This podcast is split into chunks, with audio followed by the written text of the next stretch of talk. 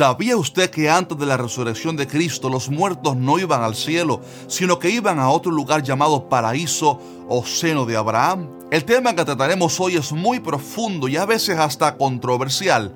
En un video pasado enseñamos la doctrina de que el alma no duerme ni se aniquila cuando la persona muere.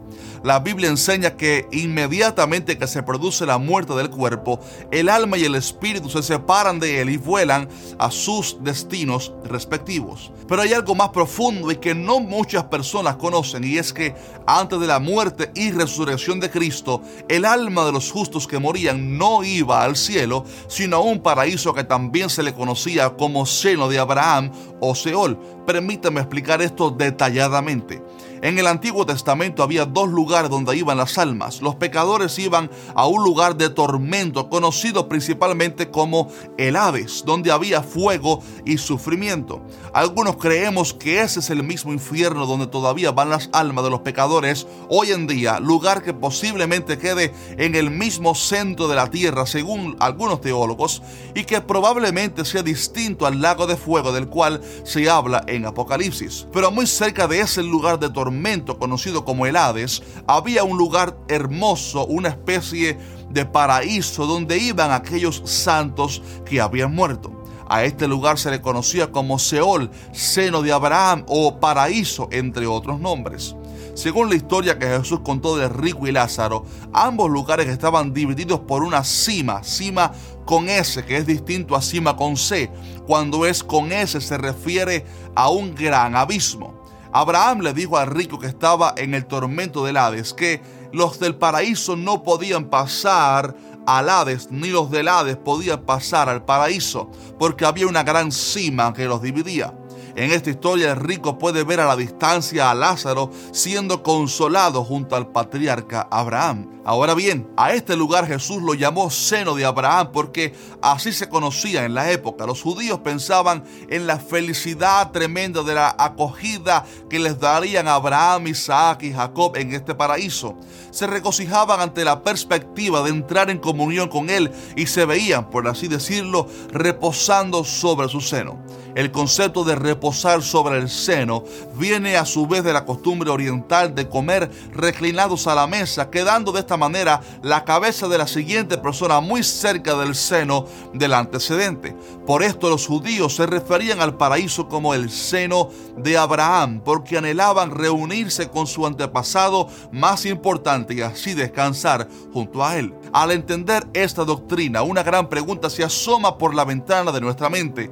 ¿Por qué no iban las almas directamente al cielo si eran justos? ¿Por qué no fue Abraham directamente al cielo cuando murió? La respuesta es que ellos no podían entrar al cielo porque no habían sido perfeccionados todavía, ya que Jesús no había muerto aún. Antes Dios había ordenado ofrecer corderos en sacrificio para cubrir los pecados, pero aquel sacrificio de corderos no fue suficiente y no lavaba el pecado totalmente, sino que simplemente lo cubría. Estos justos morían sin ser perfeccionados, porque solo la sangre de Jesucristo puede hacer eso, ser perfecto para poder ir al cielo.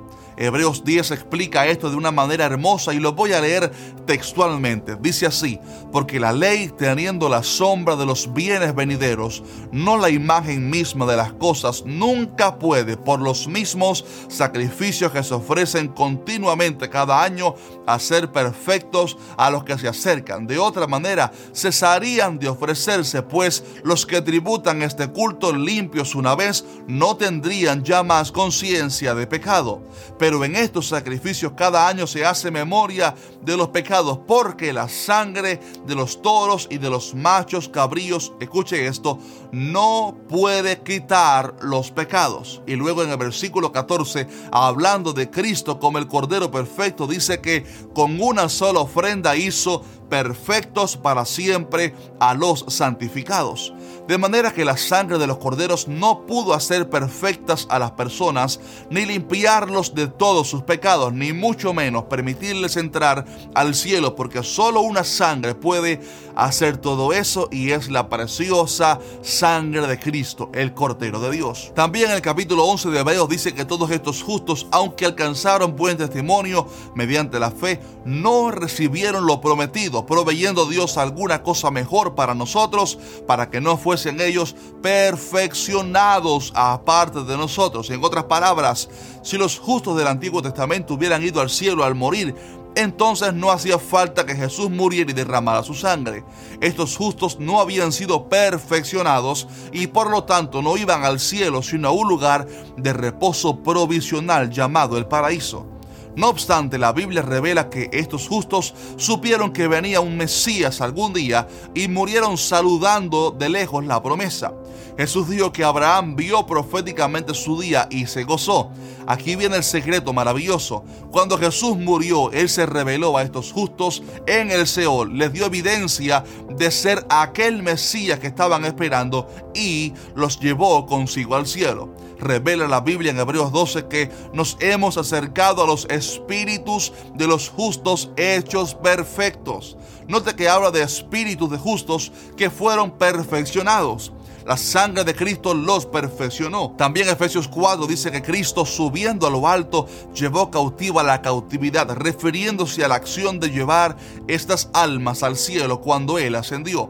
El paraíso era un lugar lindo y hermoso, pero aún así era un cautiverio porque no era el cielo y ni siquiera estaban en la presencia del Señor. Ahora bien, después de la resurrección de Cristo, la historia es muy distinta para nosotros porque ahora todos los cristianos que mueren en Cristo no van al seno de Abraham, no, sino que van directamente a la presencia del Señor en el cielo.